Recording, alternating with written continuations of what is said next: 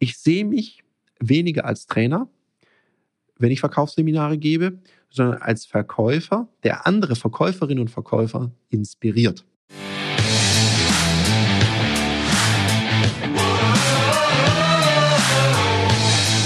Herzlich willkommen bei dem Podcast Die Sales Couch Exzellenz im Vertrieb mit Tarek Abodela.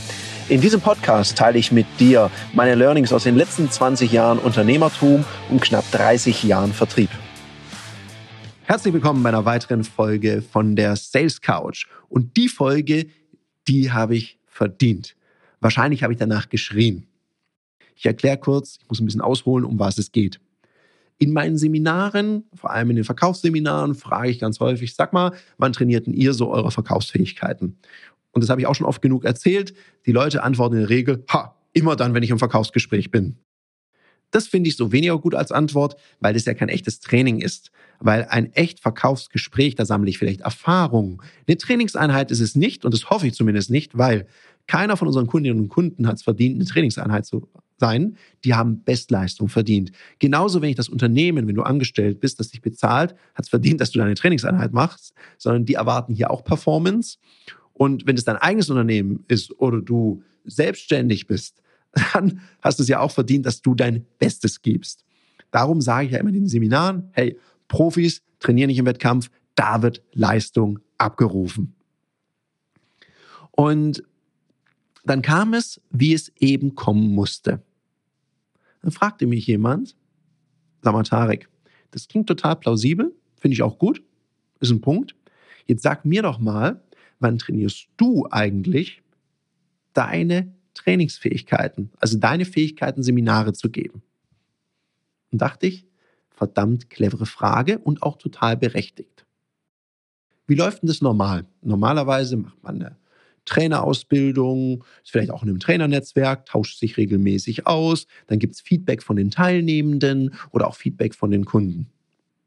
Und gleichzeitig, wenn man sich überlegt, jetzt möchte ich mal eine neue Intervention ausprobieren oder eine neue Übung im Seminar, ja, wo probiert man es aus? Im Seminar. Und klar, mit einem gewissen Erfahrung, auch in der Moderation, fängt man auch mal, wenn was nicht gut läuft, kann man das schon auch auffangen. Und gleichzeitig hat ja der Teilnehmende, der mir diese Frage gestellt hat, recht. Es ist Training im Wettkampf, also in der Situation, wo es drauf ankommt. Und zum Glück konnte ich, glaube ich, eine ganz gute Antwort geben, weil wir vor einiger Zeit bei der Firma Ludoki. Und wenn du hier schon länger zuhörst, weißt du das vielleicht. Mir gehört noch eine weitere Firma, die Ludoki GmbH.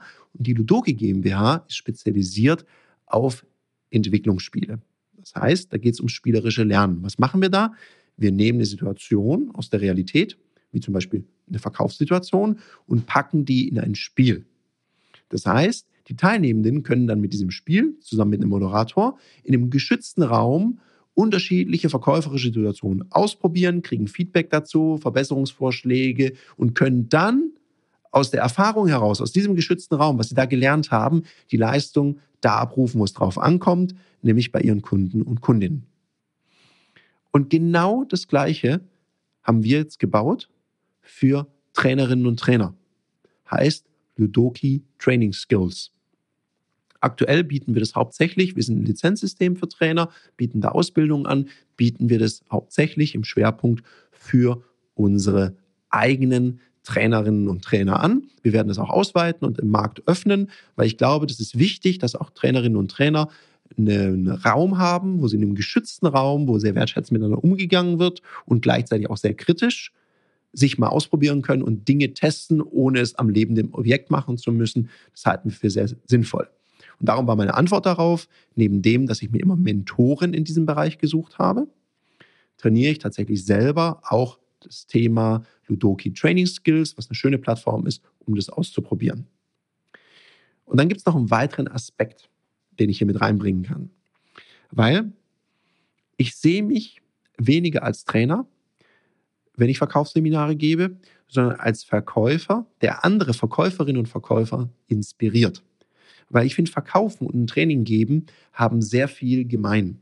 Darum hilft mir das Training meiner Verkaufsfähigkeiten eben auch für Seminare. Weil ich finde, Teilnehmende haben es total verdient, dass man ihnen die Inhalte auch gut verkauft. Das heißt, man spricht sie affektiv, motivatorisch an, dann kognitiv, man zeigt ihnen, wie funktioniert das und dann natürlich auch die Psychomotorik, man lässt die Leute das trainieren.